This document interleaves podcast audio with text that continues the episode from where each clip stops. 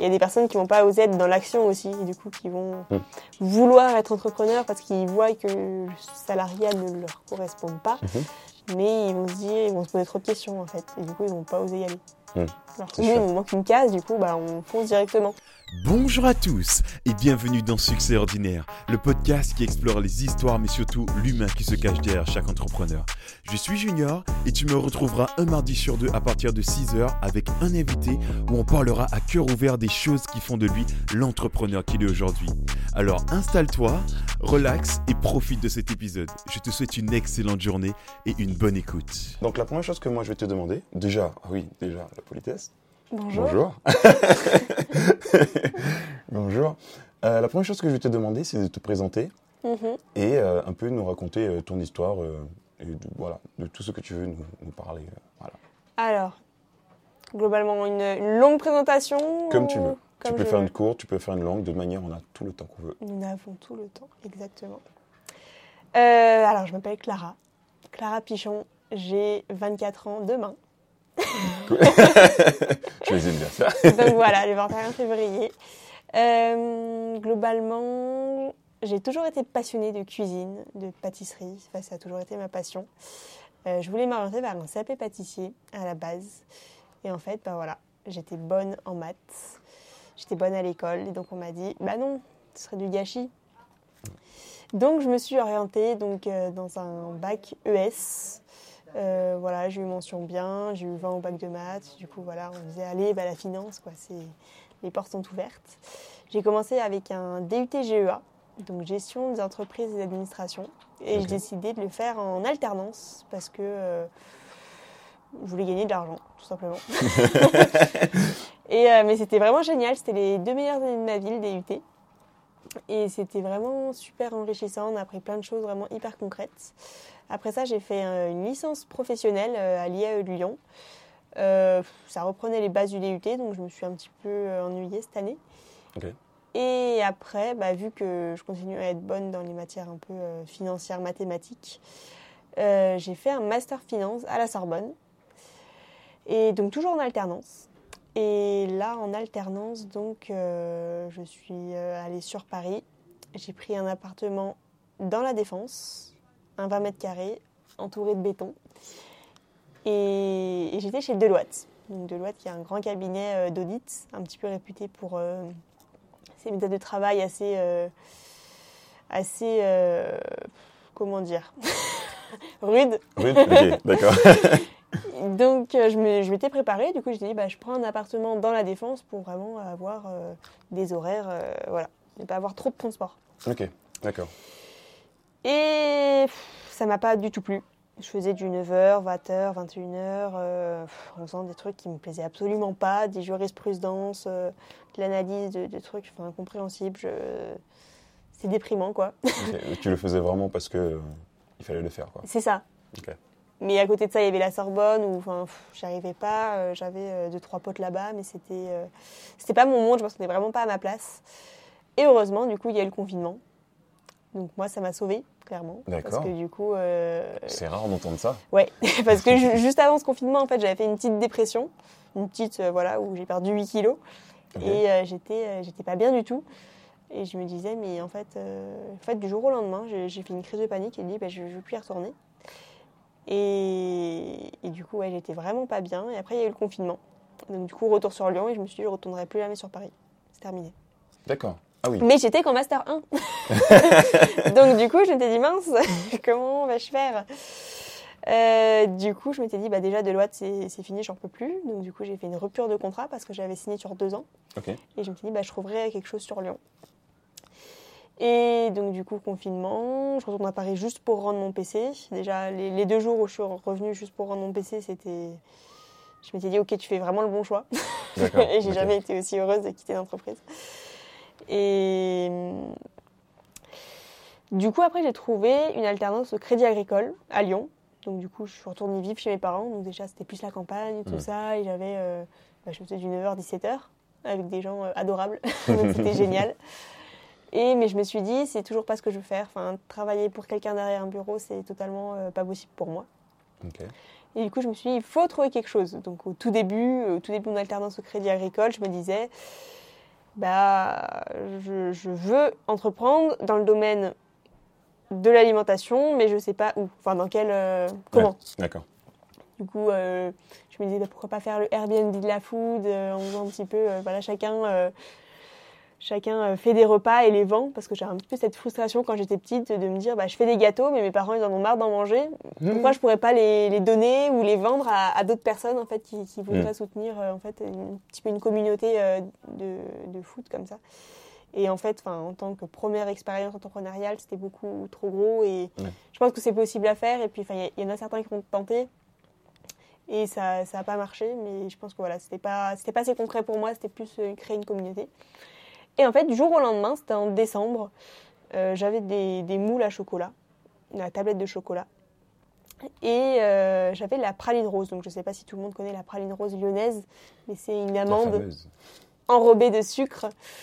Et je me dis, bah, en fait, euh, ceux qui aiment vraiment la praline rose, ils peuvent juste la déguster dans une tarte ou dans une brioche. Mhm. Mais ceux qui aiment vraiment, ils peuvent pas la déguster en tant que telle parce que ça, ça craque sous la dent et c'est pas possible de la manger. Et je me suis dit, bah, je vais essayer de la faire en tablette de chocolat. Donc mélangée avec un petit peu de chocolat, etc. Et en fait, du jour au lendemain, j'ai créé euh, la société. J'ai créé un site en 24 heures. et euh, j'ai fait euh, quelques pubs sponsorisées sur Instagram. Il y a une épicerie fine comme ça qui m'a qui m'a vu. Et bah, je veux commercialiser vos tablettes euh, du coup pour Noël, etc. Et j'ai contacté donc pas mal de d'influenceurs, on va dire, le lyonnais, des petits influenceurs lyonnais, et je leur en envoyais. Et du coup, bah, c'est comme ça que je fais plusieurs milliers en fait le, le premier mois, plusieurs milliers d'euros, sans euh, du coup euh, faire grand chose, avec du coup euh, mon alternance, mes études à côté. Et je me suis dit, Ah, bah, parce allez, que tu faisais les deux en même temps. Donc, Bah, tu avais ton trois, alternance, t'avais t- ton alternance, tes études et la société que tu venais de monter. exactement. Et tout ça dans ma cuisine. enfin, dans la cuisine de mes parents, du coup. Et du coup, c'était un petit peu euh, le bordel. Donc, je faisais ça jusqu'à 2h du matin, tous les soirs, tout ça, après mon travail, machin. Ou du coup, les cours étaient en visio, merci le Covid. parce que du coup, euh, il y avait mon petit écran et moi, je faisais mes chocolats à côté. Quand on faisait l'appel, Clara, oui, et puis voilà, c'était terminé. Et euh, du coup, bah, j'ai continué comme ça de décembre à septembre, parce que du coup, mon contrat se terminait en septembre D'accord.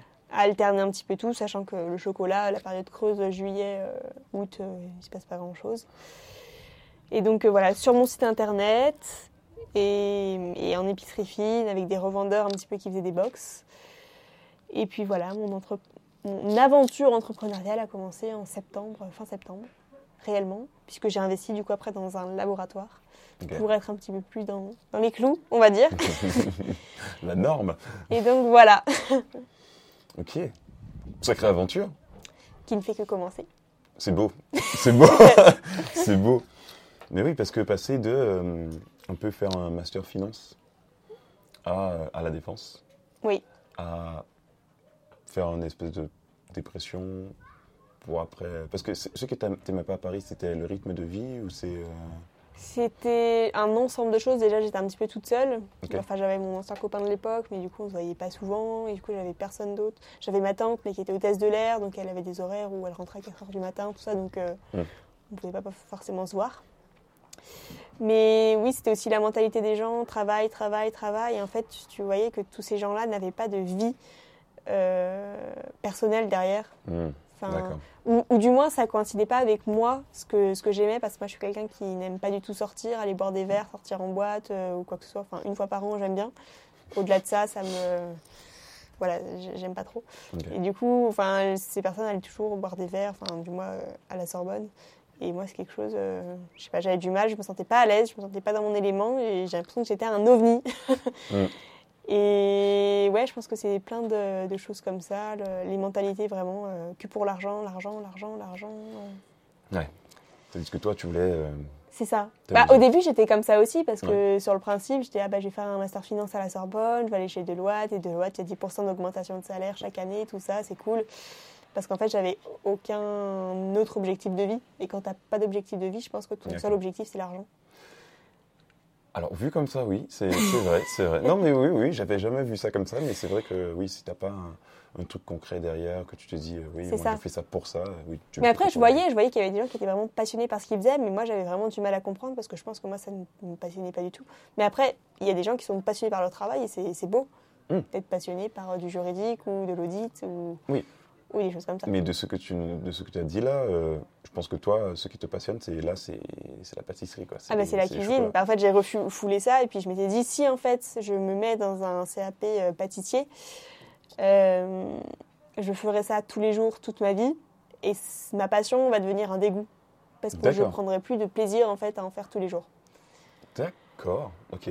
Et je le vois un petit peu parce que là, j'ai une commande de 3500 tablettes de chocolat en novembre et c'était dur. et là, je me dis ok, donc faire ça jour et nuit parce que c'était vraiment la production intensive, euh, bah c'est pas mon truc non plus. Moi, c'est plus le, le côté créatif, créer des nouvelles choses ou euh, cuisiner ponctuellement, mais vraiment euh, être pendant euh, 12 heures d'affilée debout en train de faire la même recette. Du travail à la chaîne, clairement, c'est c'est moins ma passion. Oui, toi, toi c'est vraiment.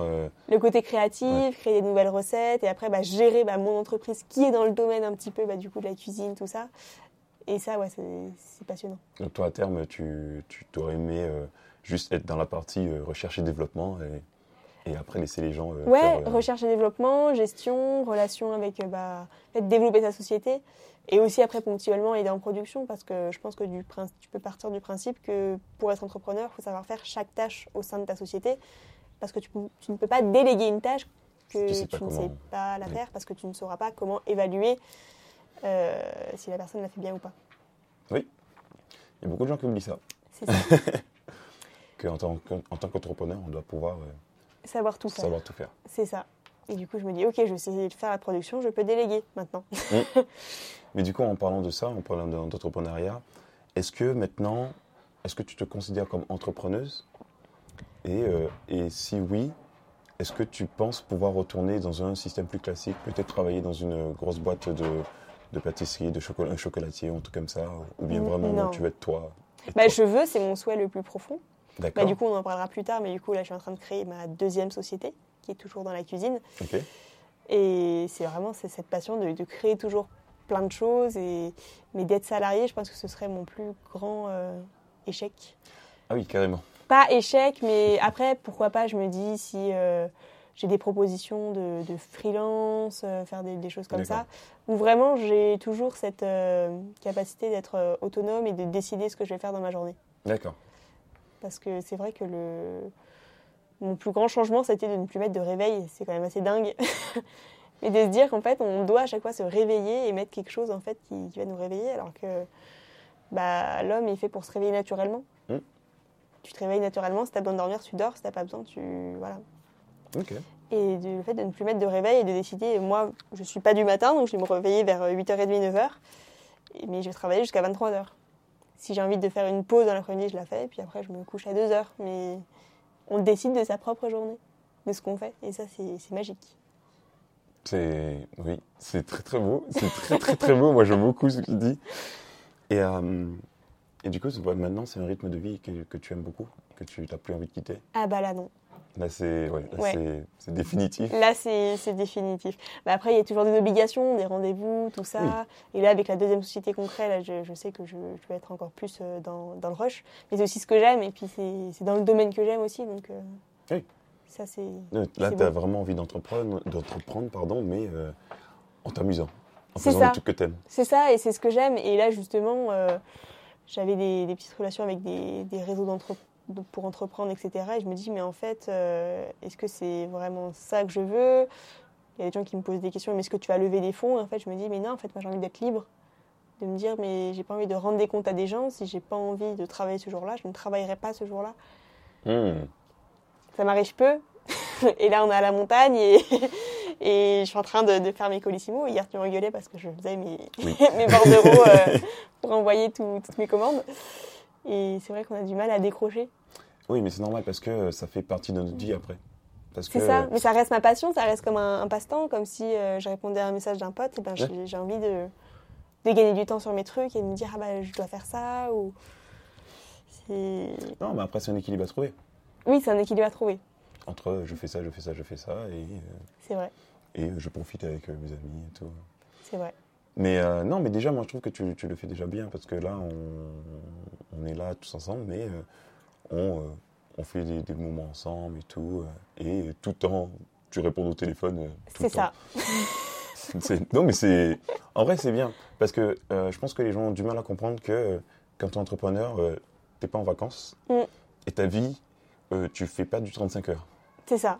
Les 35 heures, tu oublies. Ah, ça, faut pas. Si tu veux faire en 35 heures, faut pas être entrepreneur. C'est ça. Parce que on, on travaille tout le temps. Ouais, On travaille tout le temps. C'est vrai que ben, on travaille plus efficacement, j'ai l'impression. Mm. Mais c'est parce qu'on essaie tout le temps de gagner du temps et tout c'est ça. C'est ça. Mais après, on est tous des entrepreneurs différents. Parce qu'entre toi et moi, il y a un gap. Ah bah oui, déjà dans le domaine, euh, Déjà. je pense que oui. Je- Mais parce que les gens pensent mal. beaucoup, euh, à- quand, les gens pensent à l'entrepreneuriat, ils pensent à, euh, euh, à des trucs euh, dans le digital, des trucs comme ça. C'est vrai qu'on ne se dit pas, ah, elle a créé euh, une société euh, dans la food, c'est une entrepreneuse. Oui, c'est vrai. Bah, c'est vrai justement que j'avais du mal à, à, à dire mais ce que je faisais réellement. Mhm. Quand les gens là, me demandent euh, mais tu fais quoi? Je dis bah je suis au chômage. Mhm. Et du coup Arthur me dit mais non tu es pas au chômage, tu, tu es entrepreneuse. Mhm. Et je dis bah oui mais moi non je suis payée par l'État là parce que je suis au chômage, enfin, vu que j'avais fait 4 années d'alternance. Mais c'est vrai que c'est un petit peu le syndrome de l'imposteur en se disant non mais j'ai rien fait de fou, enfin je suis au chômage et je fais un petit truc à côté quoi. Alors, le petit truc à côté, c'est plus un petit truc. C'est- vrai mais bon. Mais c'est ça qui est beau, c'est que vraiment, tu as commencé avec juste une passion. Ouais. été- Parce que tu nous as dit que c'était parce que tu avais des moules de chocolat. ça. Ouais. Et euh, tu t'es dit, bon, ben, allez. C'est ça, et je me suis dit, bah, pourquoi pas en fait. Et je suis partie du principe que, bah, toujours en fait, avoir envie de casser les codes. De me Mhm. dire, bah, il y a des tablettes de chocolat rectangulaires avec le carré de chocolat, noir, lait, blanc. Et je me dis, mais il y a tellement d'autres possibilités pour qu'en fait, euh, ce serait une tablette déjà au chocolat, pourquoi on ne ferait pas une tablette avec d'autres parfums, Mhm. et pourquoi ce serait une tablette de chocolat sous cette forme-là? Mm, c'est sûr.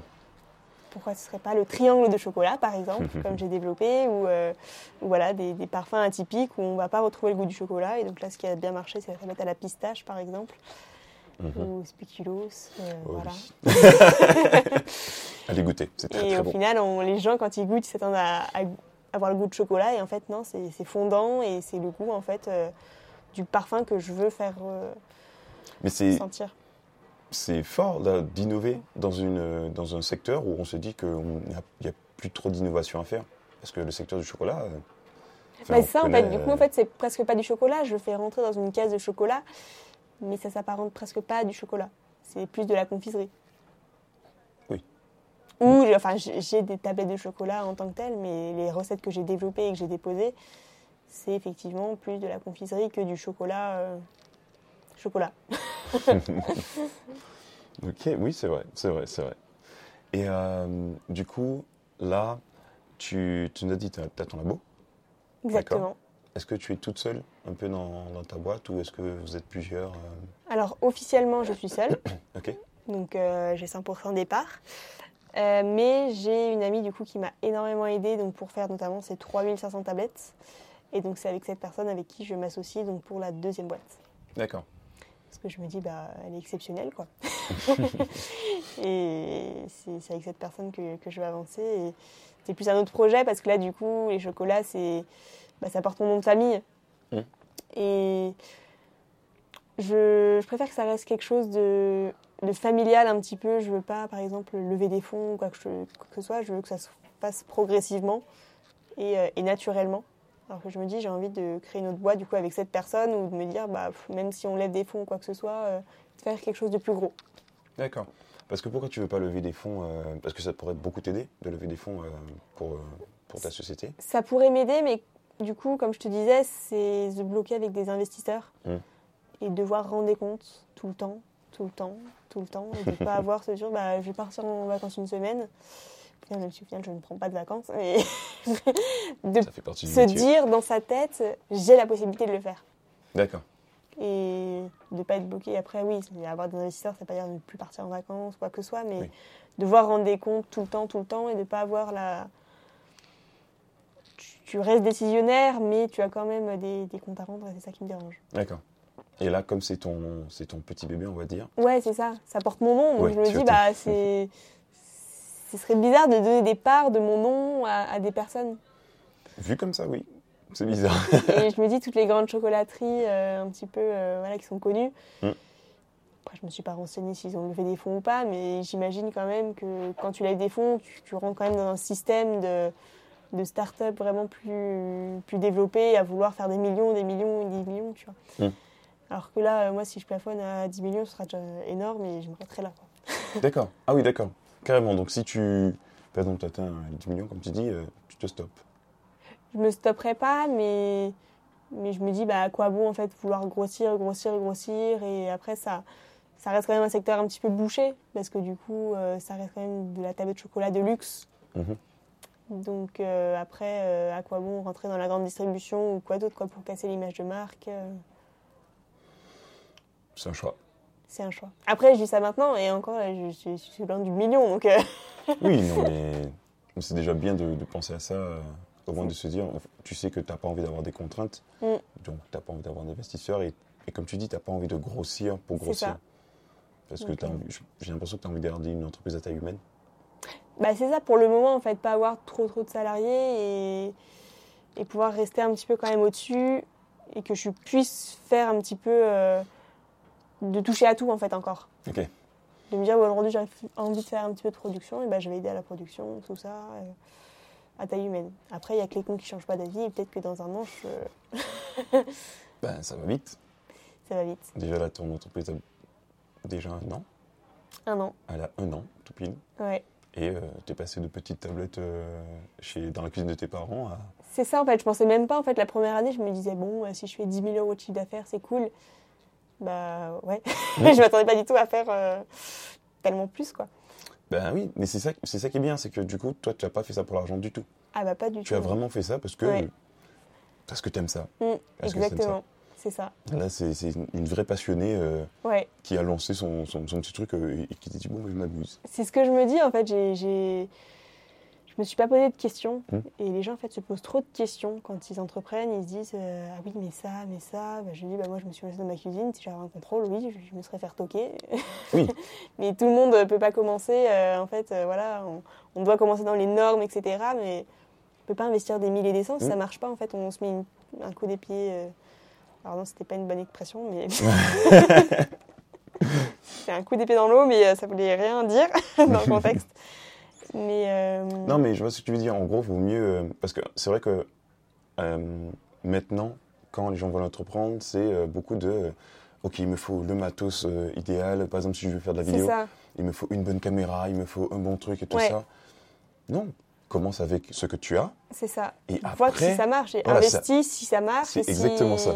Si le marché en fait répond à ta demande. c'est ça. Parce que si tu, euh, si tu, tu fais des trucs qui n'intéressent personne, bah, tu aurais investi de l'argent pour rien. C'est ça. Tu vois, si tu avais directement dit, OK, il me faut un labo, euh, et que tu avais vu que les tablettes, les tablettes pardon, ne plaisaient pas aux gens, bah, tu aurais, payé un labo pour rien. C'est ça. Ouais. Tandis que commencer dans ta cuisine, tranquillement, avec les, Mm, les moyens du bord, et petit à petit, tu investis. Et, Exactement. bah, tant, tant que les gens veulent, tu dis, bon, bah, je continue à investir.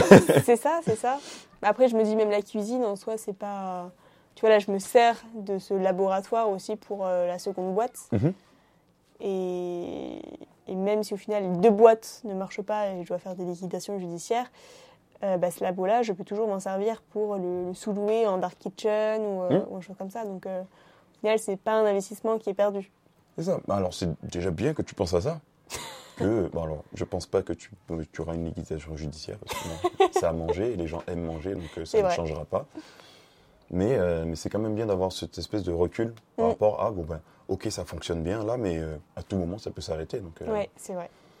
Non, mais c'est déjà, c'est- super de penser à ça. De se dire, bon, ben, j'ai fait un investissement euh, rentable. Bah, J'essaie de, de voir toujours le côté euh, comment je pourrais me retourner là-dessus, etc. Parce que c'est vrai que euh, les personnes disent oui, mais 9 euros la tablette, c'est hyper cher. Genre, bah oui, mais tout est fait à la main, les gens ne se rendent pas compte en fait. Mm. Les 3500, on les a fait à la main avec une petite tempéreuse avec de l'eau. Mm. on les faisait au bain-marie, etc. Et c'était. euh, on avait 10 moules, et c'était 10 moules par 10 moules qu'on passait au frigo, qu'on démoulait, qu'on Ah découpait ouais. à la main. Et, et pareil, les, les étuis, on, on les monte nous-mêmes, on colle les petits stickers dessus, c'est tout fait à la main. Mm. Et donc, euh, à 9 euros la tablette, eh ben, c'est déjà compliqué de dire je vais me tirer une marge. Ouais. Mais c'est pour ça, c'est pour ça que parce que tu aurais pu les vendre plus cher pour avoir une vraie marge. et te dire, bon, ben, au moins, c'est rentable. Non, mais tu t'es dit, euh, 9 euros la, la tablette, c'est déjà bien. Excessif, mais euh, pour, dans la tête de certaines personnes, c'est beaucoup trop cher. Oui, mais, mais ces gens-là, tu leur dis, ben, viens le faire. C'est ça. Tu viens faire un atelier. Va faire une tablette de chocolat. Voilà, déjà fait une, C'est tu ça. verras le temps que ça prend. Bah, justement, je fais des ateliers de fabrication de tablettes, parce qu'il y a l'organisme Weekendoo qui m'a contacté pour faire des ateliers euh, de chocolat. Et, et on met une heure et demie avec les personnes pour faire une tablette. En fait, les personnes viennent pour apprendre comment faire une tablette de chocolat, donc je leur explique. Et ça met une heure et demie. Déjà, ça, ça aide à se rendre compte du Une temps tablette. que ça prend. Donc euh, moi, j'arrive à faire une centaine de tablettes euh, en, en 10 heures. Mais parce que voilà, il y a le coup de main et derrière. Et, et certaines personnes me disent, mais est-ce que tu veux pas mettre euh, à l'échelle et, et tout faire faire par une machine? Et je me dis, bah dans l'esprit, oui, pour être dans la rentabilité. Mhm. Mais dans l'esprit, en fait, si j'ai une marque de luxe, est-ce que Hermès font tout avec une machine?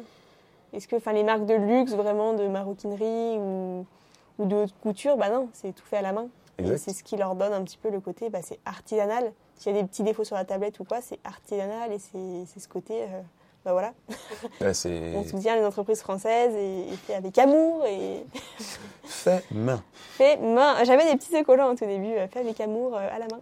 bah oui, bah, faut, faut les laisser, ces ces autocollants, parce que c'est c'est cool. c'est vrai. Bah, du coup, maintenant, je mets juste mis mon logo, c'est plus cool. Non, parce que euh, le, le secteur du luxe, parce que toi, tu t'es vraiment mis, euh, t'as pas voulu faire des tablettes classiques, tu as voulu faire des tablettes de luxe. Parce que, je me rappelle, tu as du chocolat rubis. Oui, Je n'avais jamais entendu parler de cette chose. Parce que c'est un chocolat rose. oui, naturellement, tout à fait. C'est très bizarre. Mais c'est un chocolat que je, je ne connaissais pas, mais que j'aime beaucoup parce que c'est un espèce de petit goût de fruits rouges derrière. Ouais. C'est- C'est incroyable. Allez tester. Il faut aller goûter tout ça. Mais euh, du coup, moi, c'est moi, c'est avec ta marque que j'ai découvert ben, des, des chocolats que je n'avais jamais vus. C'est ça. Bah, Parce que moi, j'étais habitué chocolat noir, chocolat au Mm. lait, chocolat blanc. Enfin voilà, moi, je Mm. pensais que ça, les, les, les cadors, quoi. C'est ça.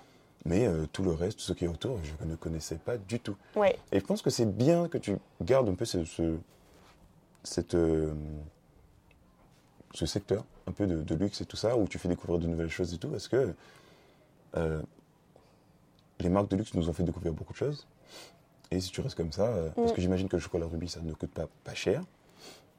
bah, c'est- c'est- c'est un coût. Après, il y en a d'autres qui sont encore plus chers. Mais euh, il n'y a pas que le rubis, en fait. C'est un petit peu ma volonté de me dire, bah voilà, il y a d'autres parfums. Donc euh, voilà, tu l'as dit, le chocolat rubis, le chocolat au thé matcha, euh, le chocolat euh, dulce, au caramel beurre salé.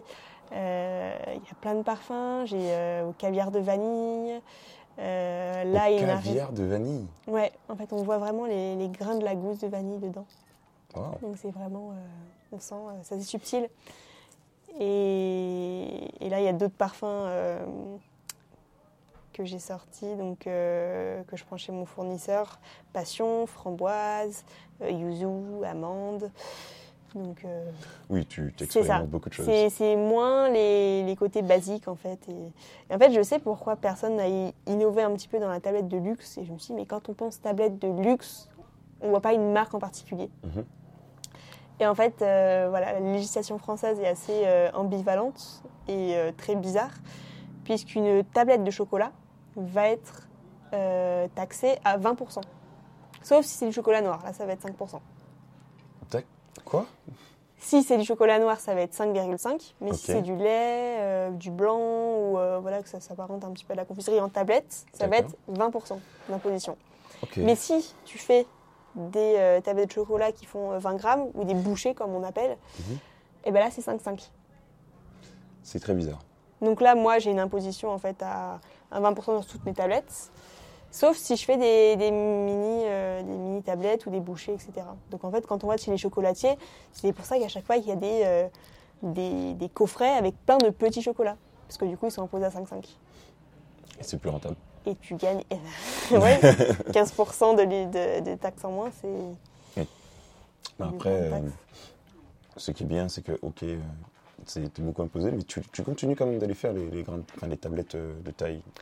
Bah, je me dis, c'est pas logique la législation, et là je vais développer un petit peu des, plus des mini pour, euh, pour pouvoir les vendre à, à 5,5 de TVA. Mais je me dis, bah voilà, peut-être que du coup, euh, ça va changer. Et, ou peut-être que ça changera pas, mais du coup, il y aura cette proposition-là que d'autres grands groupes ne voudront peut-être pas faire parce que du coup, ce sera beaucoup moins rentable pour eux au niveau de législation. Ok. Ah oui, toi, tu cherches vraiment pas la rentabilité euh, à tout prix. Non, vraiment. Enfin, moi, je suis au chômage et si je sors au chômage bah, pendant deux ans, de tous mes droits de chômage, je vais les utiliser. Et après, je suis pas quelqu'un qui dépense. Là, j'ai mon chômage, je touche 500 euros par mois et je réinvestis quand même 500 euros par mois dans ma société avec le chômage. Ah oui. Donc, je dépense vraiment pas beaucoup. Mais tu mets, tu mets plus dans ta société que pour toi. C'est ça. Bah, je me dis oui, en fait, bah, j'ai mis plus de 100 000 euros dans ma société. Là. Ah oui. C'est beaucoup. Et tout le monde me dit, mais c'est quand même beaucoup. Mais je me dis, bah ouais, mais quand on croit en son projet, et puis même si je le crois pas, en fait, enfin, si j'y crois pas, je me dis, bah voilà. Oui, comme on dit, euh, quand on Il aime, n'y a pas d'échec, il n'y a que des apprentissages. des apprentissages. Exactement. Donc, euh, Je après, sais que- en soi, euh, 100 000 euros, euh, c'est bien. Ouais, c'est ce que je me dis. Je me dis, bah, il y aura peut-être la rentabilité ou il n'y en aura pas. Voilà, dans les 100 000 euros, il y a une partie du coup du labo. Puis voilà. Parce que du coup, en plus, même les emprunts que j'ai fait à la banque, eh ben, je les ai mis en caution personnelle. Donc, du coup, même si la boîte, elle coule, et ben, je coule avec. non, mais non, quand même pas. Mais euh, non, mais après, je me dis, voilà, je, je pourrais toujours retrouver du travail salarié. Comme je te disais au début, ce serait un petit peu un échec pour moi, mais je sais que j'aurais pas trop de mal à retrouver un travail euh, derrière. Ok. J'ai une petite question pour toi. Si tu devais changer, recommencer un peu euh, à zéro et changer quelque chose, est-ce que tu changerais quelque chose? Et si oui, qu'est-ce que tu changerais? C'est une très bonne question. Est-ce- Qu'est-ce que je changerais? Bah, pas grand-chose en fait. D'accord. Pas grand-chose. Je pense qu'il y a des choses que j'aurais pas dû faire, mais si je les avais pas faites, eh ben, je me serais toujours posé la question. Là, par exemple, j'ai prospecté euh, 150 épiceries fines en France. En fait, j'ai envoyé un petit échantillon avec une, deux tablettes de chocolat, euh, des mini tablettes de chocolat, un article euh, qui parlait de moi, etc. Et enfin, en leur proposant un petit peu bah, voilà, de goûter mes tablettes, si ça leur plaisait potentiellement de les commercialiser. Mhm. Et j'ai eu très très très peu de retours. Et au final, tout ça, ça m'a coûté plus de 2000 euros. Je me dis, mais j'aurais peut-être dû sélectionner ou quoi, mais enfin, voilà. Je me dis, bah non, c'est si, si ça devait se faire comme ça, bah je l'ai fait. Et même s'il n'y a pas de retombées, c'est pas grave. Ça t'a appris quelque chose? Ça m'a appris quelque chose que je devais plus. euh, Je pense que je suis beaucoup. Je suis beaucoup. euh, Je réfléchis pas forcément. Je... Quand j'ai une idée en fait, je la fais. Et Ok. j'ai réfléchi après aux conséquences. Et du coup, parfois, bah, j'engage de l'argent et après, je me dis merde, j'aurais pas dû. Ouais. Donc, ça. euh, Bah Après, je pense que ça, c'est au début. C'est c'est des apprentissages que tu auras petit à petit. où Oui, c'est ça. tu vas commencer à te dire, bon, ben là, peut-être pas qu'il faut que je reverse de l'argent tout C'est de ça. suite. Ouais. Et je me dis, allez, bah, bah là, la deuxième société qu'on qu'on fait, là, du coup, c'est plus dans la cuisine.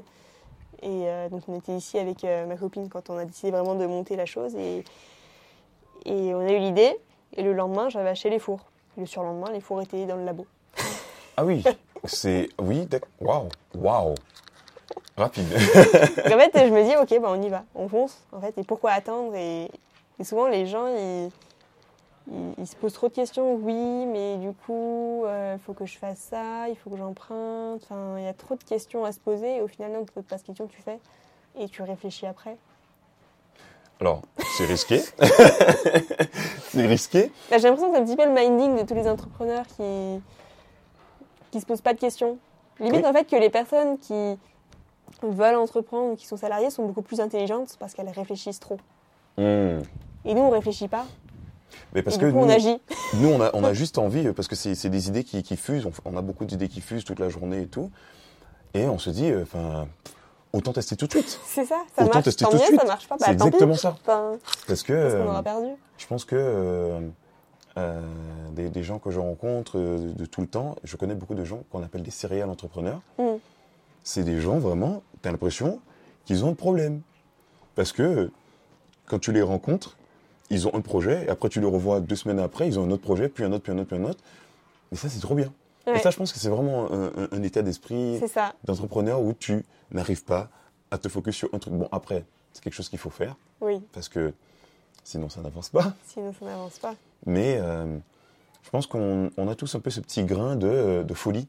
Et après, on est frustré en fait si on les fait pas. Exact. Moi, je me disais, la diversité, là, si je la fais pas, je vais être frustrée. Et après, si quelqu'un prend le marché, je vais être encore plus frustrée. Oui. Donc, je me dis, bon, bah, j'ai réussi à faire études, alternance et tablette en même temps. Je me dis, allez, On peut faire deux boîtes en même temps. deux boîtes en même temps, ça ira. on n'a qu'une vie. Eh oui, mais c'est euh, c'est un peu ça. Enfin, après, j'ai l'impression qu'on essaie de se cramer tous sans faire exprès. Oui, Parce bah qu'on oui, on veut tout faire et Ouais. tout maintenant. c'est ça. Mais, euh, mais je pense en, en soi, ça va, ça va de mieux en mieux. On apprend à prendre du temps pour nous. C'est ça, après, petit à petit, on. Bah, je pense que toi, t'es es mieux placé pour dire que. Il faut se poser, quoi. Oui. Tout ce que t'as vécu, mais. Oui, c'est vrai, il faut, je pense il faut se poser, mais euh, tout en gardant cette espèce de, de grain de folie. euh, je pense que c'est pour ça euh, que... Mais d'ailleurs, c'est une question aussi que je vais te poser. Est-ce que tu te considères comme digital nomade ou pas du tout? Bah, du Ou coup, dans mon secteur, pas du tout. D'accord. Je peux pas. J'aimerais pouvoir à terme parce que c'est ce qui m'a fait avoir le déclic aussi quand j'étais chez Deloitte. Donc euh, c'était euh, télétravail à 100%. Mhm. Et du coup, je suivais Arthur un petit peu de partout. Et donc on allait à Marseille, euh, on allait euh, de, de- de partout en fait en télétravail. Et je me disais, mais ça c'est génial. Tu travailles de partout, tu travailles un petit peu la journée et tout. Et après, t'as- tu vas où tu veux, tu fais ce que tu veux. Et ça, c'est ça me manque. Mais et dans la foot, je peux pas, là, vu que je suis toute seule, je dois faire la production, euh, les livraisons, compta, euh, tout. Mais à terme, oui, quand j'aurai délégué la production, tout ça, euh, j'aimerais euh, pouvoir être euh, digital nomade. Mais pour le moment, je ne peux Oui, pas. tu peux pas. Mais c'est bien aussi de, de s'en rendre compte parce qu'il y a beaucoup de gens qui pensent que euh, tu commences un truc et tu peux être digital nomade direct. Ça, ça Bah, ça dépend pas. le secteur. Si tu es dans le digital, tout simplement, tu Mm. peux. Mais si tu vends quelque chose de concret ou euh, ouais, des choses matérielles où tu as des livraisons à faire, des envois, bah, forcément, tu as ton atelier, ton labo, ton truc de Mm. stockage et après, tu dois. faire Oui, parce que là, là, actuellement, c'est toi qui gères tout là. C'est moi qui gère tout, Tu fais tout de A à Z. de A à Z. C'est vraiment, faut vraiment écrire euh, fait de A à Z. C'est ça, Clara les, gens ils disent, mais non. Bah alors non, moi je suis pas. euh, j'ai pas la torréfaction de la fève, etc. Le bean to bar, comme on appelle. Donc de la fève à la tablette. Ok. En fait, après, c'est des énormes machines où tu as les fèves, tu as la torréfaction, tout ça, le conchage, où tu travailles vraiment la fève pour après arriver au chocolat. Mais voilà, ça, du coup, j'avais pas assez d'investissement pour le faire. Mais à terme, c'est quelque chose potentiellement qui. Qui t'intéresse? Bah pourquoi pas, pour mettre ça en avant, pour se dire, bah je fais tout de A à Z. Mais là, pour le moment. euh, Ah oui, vraiment, c'est. Waouh Tu veux vraiment euh, tout avoir. euh, bah, ce serait bien, ce serait bien, vraiment pour, euh, pour montrer l'image de. que voilà, tout est fait artisanalement et de A à Z. Mm. Là, pour le moment, j'ai pas les moyens, j'ai pas le temps, j'ai pas. Mais alors, enfin, je prends les matières premières, donc je prends des- du chocolat blanc déjà fait, etc., du beurre de cacao, mais je vais pas euh, prendre la fève, extraire le beurre de cacao, mettre la pâte de cacao à côté, etc. Ah là, oui, si tu fais ça, euh, les tablettes vont coûter un tout petit peu plus cher. Parce que en Bah, termes pas de temps- forcément, du coup. Oui, en termes- bah, après, les machines, euh, voilà, c'est. Après, oui, c'est l'amortissement des machines, mais Hmm. globalement, c'est ça prend du temps. D'accord. Ok. Ok. Mais c'est très cool. Donc, du coup, tu peux pas être nomade.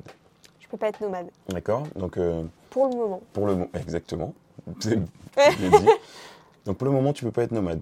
Mais est-ce que ça t'intéresserait, enfin, est-ce que c'est dans tes plans de euh, peut-être euh, faire euh, exporter plus loin la tablette et pas rester que en France? Oui, bah, tu fais bien de poser la question.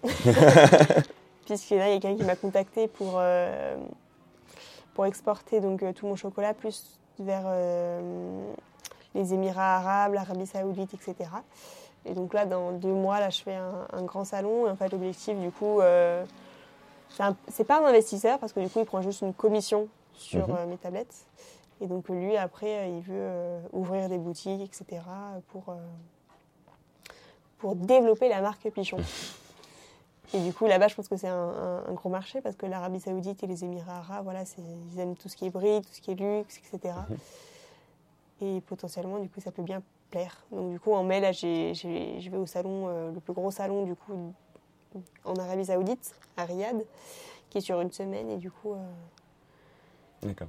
on va voir ce qu'on peut faire. Donc, je ne parle pas arabe, je parle très peu anglais, donc ça va être euh, folklorique, mais C'est une expérience à On verra. Et je me dis, bah voilà, peut-être que il y aurait certaines per- personnes où ils se seraient dit, ah bah non, peut-être pas. Et je me dis, bah en fait, j'y vais. On verra ce que ça donne. C'est ça. C'est ça. Et vraiment là, du du coup, pour toi, là, c'est un premier l'international un peu. C'est ça. Bah, j'ai eu des commandes. Là, j'ai des commandes. euh, Il y a des plateformes comme euh, Encore Store ou Fair Wholesale où euh, tu mets tes produits et après, il y a des acheteurs en fait qui sont potentiellement intéressés qui peuvent te contacter directement. Donc, c'est un petit peu un site de mise en relation où ils prennent une commission euh, par derrière. Et j'ai eu des commandes euh, au Royaume-Uni. Là, j'ai eu aux États-Unis la semaine dernière. Après, directement sur mon site, j'ai beaucoup la Belgique, l'Allemagne, la Suisse. Et voilà. D'accord. Donc globalement, euh, voilà, l'international, j'ai un petit peu touché, mais sans avoir un gros terre. Enfin, c'est des commandes de 200, 300 euros, mais c'est pas énorme. Et, euh, et tu penses euh, déplacer un peu après ton, ton labo, ton, je sais pas comment on dit, un studio? Non, un labo. Laboratoire. Ton laboratoire, tu penses après, si vraiment tu vois que ça prend à l'international, est-ce que tu penses faire un autre laboratoire autre part qu'en France ou tu veux vraiment garder la pâte française jusqu'au bout? Bah oui, oui, oui, la pâte française jusqu'au bout. Après, des boutiques, pourquoi pas D'accord. Mais toute la production se ferait en Non, France pas forcément, ouais. Pas forcément. Parce que, après, voilà, envoyer des tonnes et des tonnes de chocolat par avion, c'est pas forcément euh, la meilleure idée. C'est pas bon pour la planète. Donc, euh, non, non, oui, à terme, c'est un marché qui marche très bien, bah, comme l'Arabie Saoudite, là, où après Mhm. l'investisseur, enfin, le, plus le financeur, euh, veut ouvrir des boutiques, et bah, après, euh, voilà, avoir un, un truc là-bas où le chocolat sera fait directement là-bas. D'accord. Mais toujours avec ce côté, c'est des produits français. Mm. Donc, euh, voilà. Tu veux devenir euh, C'est une marque française. Tu veux devenir le nouveau L'Oréal, euh, mais du, du chocolat. Quoi. Pourquoi pas, exactement. Voilà, tu vas écrire Le L'Oréal du chocolat, Pichon. Lyon. Pichon, Lyon. Bah, France plus, parce que Plus du France. coup, après, euh, c'est un peu comme, comme le foot, quoi. Le PSG, l'OM, tout ça. euh, ah, ça vient de Lyon, ça vient de toi. D'accord, Après, si c'est français, c'est français. Ça rassemble tout le monde. ça rassemble Paris, Lyon et Marseille. C'est vrai. C'est vrai. Mais c'est vraiment, euh, tu veux mettre un peu euh, le savoir-faire français euh, En avant, en avant. exactement. Parce que souvent, quand on pense à du chocolat, en tout cas pour moi, je pense à du chocolat suisse. Ouais, c'est vrai. Mais pourquoi pas la France? Ah oui, bah, euh, Et pourquoi pas Et pourquoi pas des tablettes euh, triangulaires Et pourquoi pas plein de choses ouais, c'est Pourquoi sûr. pas ne pas casser les codes C'est ça. Parce que j'imagine que là, tu as un peu cassé les codes maintenant, mais je pense que tu vas encore casser tes propres codes plus tard. Ah oui, je pense. Je pense que oui. J'aime pas être euh, dans les clous, dans les lignes, et je pense que c'est un petit peu ça aussi, être salarié, c'est euh, 9h, 17h, faire, euh, voilà, manger euh, à la même heure que tout le monde, tout ça. Ah oui, vraiment, ça te plaît vraiment pas. Ça... Non, franchement, je pense que j'ai été euh, traumatisée. Après, j'ai fait de très belles rencontres là-bas, etc., mais c'est pas fait pour moi. Je Ah, pense c'est pas ton tempérament. c'est pas du tout mon tempérament. D'accord. En fait, tu travailles, mais tu ne sais même pas pour qui tu travailles. C'est une tâche précise. Et tu as l'impression d'être un petit pion, en fait, au service d'un grand groupe. Il y a une phrase de, de- de Jeff Bezos qui dit euh, euh, Je sais même plus exactement ce que c'est. Si tu ne travailles pas pour tes rêves, quelqu'un le fera à ta place. Ou... Alors, c'est pas Jeff Bezos qui dit ça. C'est Steve Jobs qui ah, dit Steve ça. Jobs. Qui dit euh, euh, travaillez pour vos rêves, parce que sinon, quelqu'un va vous employer pour travailler pour ses rêves à lui. Exactement, c'est ça. C'est Steve Jobs qui a dit ça. Ce Et je trouve homme. ça tellement vrai. Oui. C'est. Mais c'est c'est toujours ça. hein. C'est soit tu Ouais. travailles pour toi et tes rêves, soit tu travailles pour quelqu'un et ses rêves à Et lui. ses rêves. Et t'as un petit salaire et tu essayes de, bah, t'essayes de développer tes rêves euh, ailleurs. Enfin, il y a plein de personnes, leur rêve c'est d'avoir euh, une maison, une famille, un chien. Oui. Et Mais après, c'est parce que je pense qu'en tant qu'entrepreneur, on cherche pas forcément la stabilité. c'est ça. Parce que bon, il y avait beaucoup plus simple pour être stable, quoi. Ah bah oui, c'est sûr. Mais euh, je pense que nous, c'est un peu le, le petit goût de l'aventure, tu vois. C'est ça. Qu'on va Tu sais pas si, à quel euh, moment ça va cracher, mais c'est pas grave. Je C'est pas profite. grave, on y va. Peut-être ça va cracher, peut-être pas. C'est que ça. Ça va être un succès. Ça. Et je pense qu'il va y a pas. Tout le monde n'est pas fait pour avoir Ah bah, c'est euh, ces montagnes russes. Ah bah oui, bah tu, ouais, je le vois clairement de, de partout. Il y a des personnes qui vont pas oser être dans l'action aussi, et du coup qui vont Mm. vouloir être entrepreneurs parce qu'ils voient que le salariat ne leur correspond pas, Mhm. mais ils vont se dire, ils vont se poser trop de questions en fait, et du coup ils vont pas oser y aller. Mm. Alors que nous, il nous manque une case, du coup bah on fonce directement. Je sais pas s'il nous manque une case. mais Peut-être On qu'on a une case en plus, au- je ne sais pas. On ne réfléchit pas forcément aux conséquences tout de suite. C'est ça, les conséquences. On va y c'est- penser. quand elles arrivent. Mais on va pas. Ce sera pas le main focus. C'est ça, Ça va être le moi je veux faire ce que je veux. Exactement. Et, euh, et est-ce que tu penses que la Clara toute jeune serait fière de la Clara de maintenant? Est-ce qu'elle serait contente de ce que tu fais actuellement De euh, un peu. euh, Ouais, je pense que oui. Et justement, en fait, je pense que si j'étais pas passée par euh, ce master finance, euh, Deloitte, tout ça, cette dépression, bah en fait, j'aurais eu cette part d'incertitude en me disant, bah, peut-être que les, les traders et les Mm. gens, les business women, euh, elles sont hyper heureuses. Et en fait, j'avais un petit peu cette image en tête, et je pense qu'on l'a tous en, en disant, bah, je vais gagner plein d'argent, tout ça. Et peut-être que ça aurait été frustrant et je sais que mon père est entrepreneur et lui, il a une société de, de gravure. Et puis il dit toujours, euh, si j'avais pas fait ça, euh, j'aurais été commercial pour un grand groupe euh, international, etc. Euh, J'avais plein d'autres opportunités. Du coup, il a des regrets. D'accord. Ah oui. Et je me dis, bah moi, j'aurais pas de regrets parce que j'ai testé et ça ne me plaît pas. D'accord. Ah ouais, parce que lui, ton père a vraiment pas testé. bah non, parce qu'en fait, son grand-père, du coup, avait commencé un petit peu la gravure et lui, il a directement repris.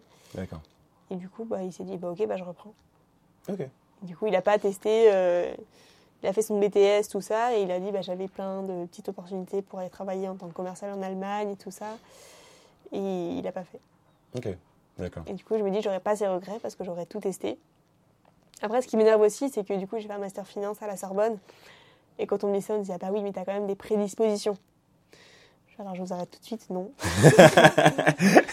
Qu'on nous apprend en cours avec euh, les, euh, les trucs de maths impossibles qu'on réutilisera jamais, Mm. avec euh, les trucs comptables où au final on apprend un truc hyper théorique sur, sur un bilan.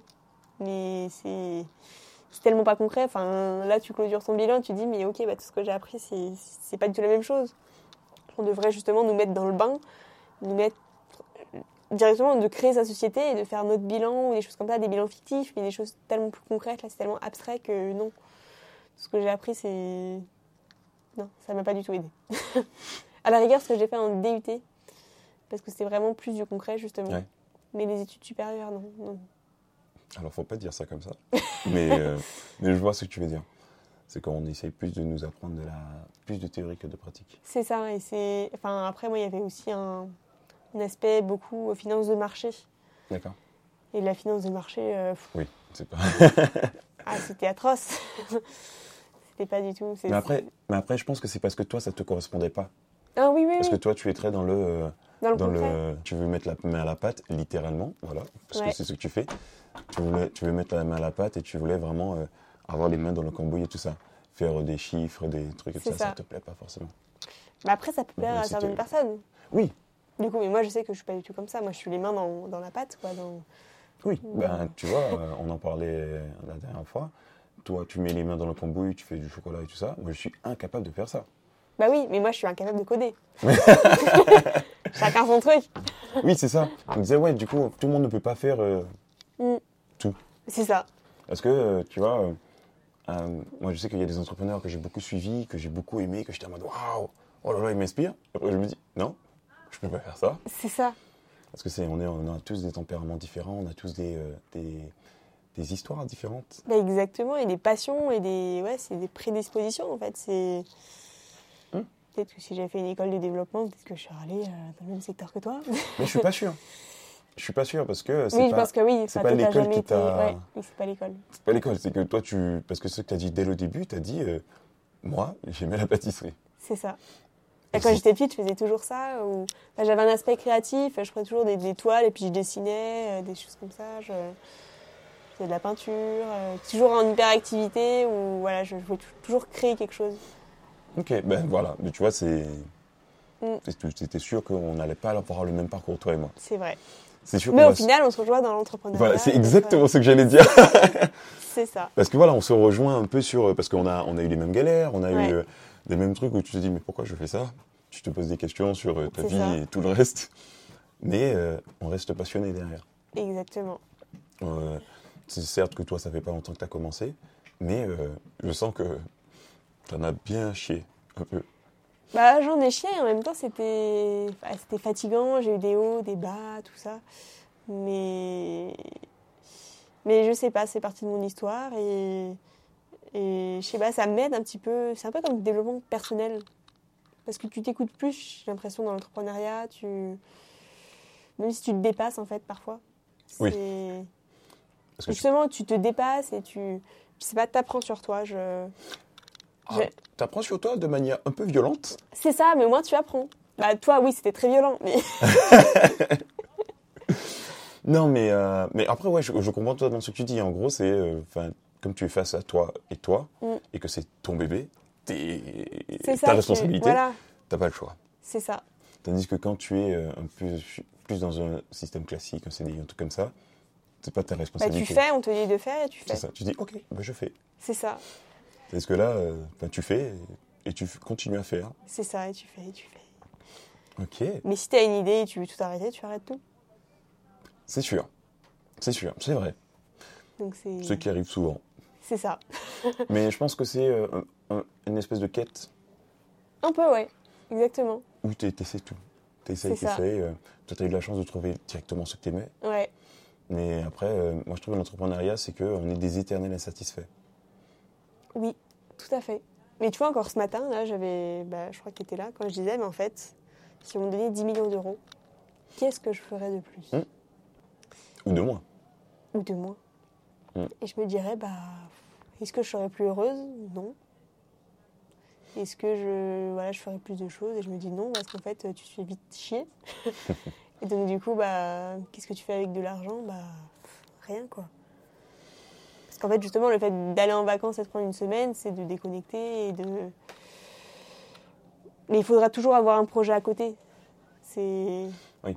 Je dis souvent à Arthur, bah, au final, euh, oui, bah, à 30 ans, c'est bon, euh, j'arrêterai. Et puis, euh, limite, je revends. Et il me dit, oui, mais tu vas te faire chier. Tu Mm. feras toujours un truc derrière qui va t'entraîner dans un truc, tout ça, tout ça, tout ça. Tu vas toujours faire plus. Et... Je crois qu'on ne sait pas rester sans bouger. On C'est sait pas faire, on sait pas faire, ne- on, sait, on ne sait pas ne rien faire. C'est ça. Donc après, sinon, il faut se mettre, euh, je sais pas, dans des associations ou dans des trucs comme ça, mais ne rien faire. Bah, L'être humain en général, c'est pas que les Oui, ah non, mais je parlais de l'être humain en général. c'est- ouais, on peut pas. Est-ce que tu as besoin d'être stimulé tout le temps, de Tout faire des- de, de- de- pas forcément de nouvelles choses, mais tu as besoin de faire quelque chose C'est ça. Parce que rester là, regarder, euh, ok, euh, avoir une belle vue euh, sur le Mont Blanc et tout ça, c'est très cool, hein. Ouais. Mais euh, ce serait, c'est, c'est bien de faire quelque chose avec ça aussi. C'est ça. Faire des photos, De se Mm. promener. De... se promener, voilà. Être dans l'action, faire des C'est choses. ça, dans l'action. Et je pense que c'est la meilleure définition d'un entrepreneur. Ah, ça, quelqu'un qui est tout le temps dans l'action. Ouais. Tout le temps, tout le temps. Ben, je, j'aime beaucoup. Et euh, j'aurais une dernière, une dernière question pour toi. Oui. Euh, c'est pas une question en fait. C'est euh, oui, c'est une question. Je ne sais pas. Euh, Est-ce que tu as euh, un livre ou quelqu'un qui, qui a vraiment bousculé ta vie ou ton, ta manière de penser au-dessus comme ça? Euh, bon, Il y a plein de personnes en fait. Il y a. Bah, déjà, mon père, c'est mon modèle, c'est mon plus grand modèle et c'est- fou. Parce qu'en fait, on se ressemble surtout. Donc, euh, ouais, mon père, et sans lui, bah, euh, j'aurais pas fait grand chose. Après, bah, il y a Arthur, forcément, qui m'a fait, je pense, avoir le, le petit déclic. Quand j'avais bah, mes tablettes, il me dit, bah, vas-y, vends-les. Je me suis dit, ok. D'accord. Ah, c'est vraiment lui qui t'a dit. euh, Mais il m'a dit, bah vas-y, qu'est-ce qui t'empêche de les vendre là? Et je me suis dit, bah ouais, c'est vrai. Donc du coup, directement, ni une ni deux, bah voilà, j'ai créé le site, tout ça, je suis allée à la banque, dépôt de capital, on crée la société. et- Waouh. Ah oui, ça c'est très rapide. Donc Arthur, Arthur qu'on qu'on va recevoir bientôt dans le podcast aussi. Tout à fait. Voilà. Et qui lui aussi a des histoires euh, assez intéressantes à raconter. Ouais, plus de background. Mais du coup, ok, d'accord. Donc, euh, c'est vraiment Arthur qui t'a poussé à. Après, cette question, elle est vraiment bien. hein. Bah, Qu'est-ce il- qui t'empêche Il m'a pas poussé, mais c'est juste, il m'a dit, bah voilà, qu'est-ce qui t'empêche Un petit peu comme, euh, bah ouais, pourquoi tu le ferais pas en fait? C'est vrai Et je me suis dit, bah ouais. En fait, je lui, je, je montrais beaucoup de trucs euh, bah, pas concrets, comme je disais au début, je voulais faire le, le Airbnb de la food. Et du coup, je faisais euh, que des landing pages en disant, ah bah voilà, ils vont cliquer là-dessus, machin. euh, il n'y avait rien de concret, tout ça, et, et je sais pas trop comment faire. Et là, en fait, ça m'a directement parlé. En fait, il m'a dit, bah vas-y, vends-le, ton produit. J'avais mon produit face à moi, que j'avais fait dans ma cuisine. Mhm. Il dit, bah vas-y, vends-le. Et là, j'avais un truc concret, je me suis dit, bah ouais, je le vends. Euh, Là, t'avais le vrai déclic. C'est ça. Et là, je me suis dit, bah oui. Ouais. C'est pour ça, faut pas, faut pas se forcer à trouver quelque chose. hein. Tu vas le sentir, tu te dis, ok, ça je suis chaud. Ok, j'essaye. Oui, c'est vraiment ça. Ça, bah, je me suis dit, mais en fait, là, ça fait 4 mois que j'essaye de faire des landing pages de merde quand j'étais au boulot et tout. Mm. Et, et je me disais, bah, il n'y a rien de concret. Enfin, moi, je, je veux faire rentrer de l'argent. Je, je veux euh, voir si, si ça vend. Et là, bah ouais, bah, ça a vendu dès le lendemain. Donc, euh, c'était cool. Et moi, ça a marché directement. Mais euh, après, il y a plein d'autres personnes qui m'inspirent. J'écoute beaucoup de podcasts. Enfin, toute la génération d'entrepreneurs de maintenant, c'est super inspirant. Mm. Donc, euh, bah, tous les entrepreneurs de maintenant qui ont créé des belles boîtes. Quoi. C'est, beaucoup de monde. C'est ça, et, et j'écoute tout le monde. Et parfois, j'écoute euh, plein de fois le- leur même histoire. Il y en a un que j'écoute beaucoup, bah, qui est dans, du coup, dans ma seconde boîte, parce qu'on n'en a pas trop parlé. Mais en fait, on, on veut créer des restaurants sur Uber Eats, Mhm. donc dans des secteurs, euh, voilà, dans des trucs qui n'existent pas encore. Et euh, il y en a un qui m'inspire beaucoup, c'est Maxime de Pokawa, Maxime Buller. D'accord. Et lui, en 4 ans, il a créé 45 restaurants, je crois. C'est. Alors, En commençant Dark Kitchen, comme ça, et après, en fait, ils n'ont pas fait de levée de fonds en ouvrant euh, énormément de restaurants, et là, ils, ils commencent juste. Et en fait, moi, quand vraiment une histoire m'intéresse, je vais regarder mais, tous les podcasts, voire réécouter les mêmes podcasts pour écouter le moindre détail, en fait, et, et me dire, OK, il a fait ça comme ça, il y a des détails après que tu n'as pas écouté la première fois, et Mhm. tout ça. Et ça, c'est quelqu'un de très inspirant, et je pense que dans ma deuxième aventure, en dehors de Ouais. Pichon, je pense que c'est quelqu'un qui va beaucoup nous inspirer, du coup, avec euh, wow. mon associé. Ok. Mais ouais, c'est c'est incroyable ce qu'il a réussi à faire en, en si peu de temps. 4 ans, 45 restaurants. Ouais, C'est, je sais pas, j'arrive pas à me rendre compte si c'est beaucoup. bah c'est beaucoup quand même, oui. Je, enfin, j'ai plus les chiffres en tête, mais c'est c'est incroyable le chiffre d'affaires qui, qui généré chaque année. En... En fait, il a surfé sur une tendance et voilà. Et là, waouh, ok, waouh. Et c'est c'est assez impressionnant ce qu'il faisait et les compromis du coup qu'il qu'il a été amené à faire pour arriver là, tout ça. Et Mm. Je crois qu'ils sont partis avec 18 000 euros en poche. Ils ont fait aucun emprunt à la banque, tout ça, pour tout ça. et C'est pas beaucoup. C'est c'est incroyable. C'est- Mais c'est peu, mais au moins ça, ça, ça prouve que tu peux commencer avec euh, Rien, rien. presque rien. Voilà, Ah oui, mais ça, c'est ça, oui. c'est ça. Après, t'as d'autres volontés, et c'est des gens qui économisent. Moi, mais j'ai économisé euh, 45 000 euros pendant mon alternance. Hmm. Mais du coup, moi, quand mes potes ils allaient au restaurant, tout ça, euh, je me souviens, enfin, moi, je suis pas du tout McDo, mais j'accompagnais mes potes au McDo en DUT et euh, je prenais toujours le Happy Meal ou le McFirst à 4,90 euros et eux, ils prenaient le menu à 15 euros et ils disaient, ah, mais t'es radine, je sais pas quoi. Et je voulais jamais euh, payer, euh, vraiment boire des, des, des- des verres, tout ça, c'était pas trop mon truc. Quoi. Hmm. Après, euh, Du coup, j'ai économisé et pas Ouais. eu. bah, ça a bien servi C'est ça. d'être radine, entre guillemets.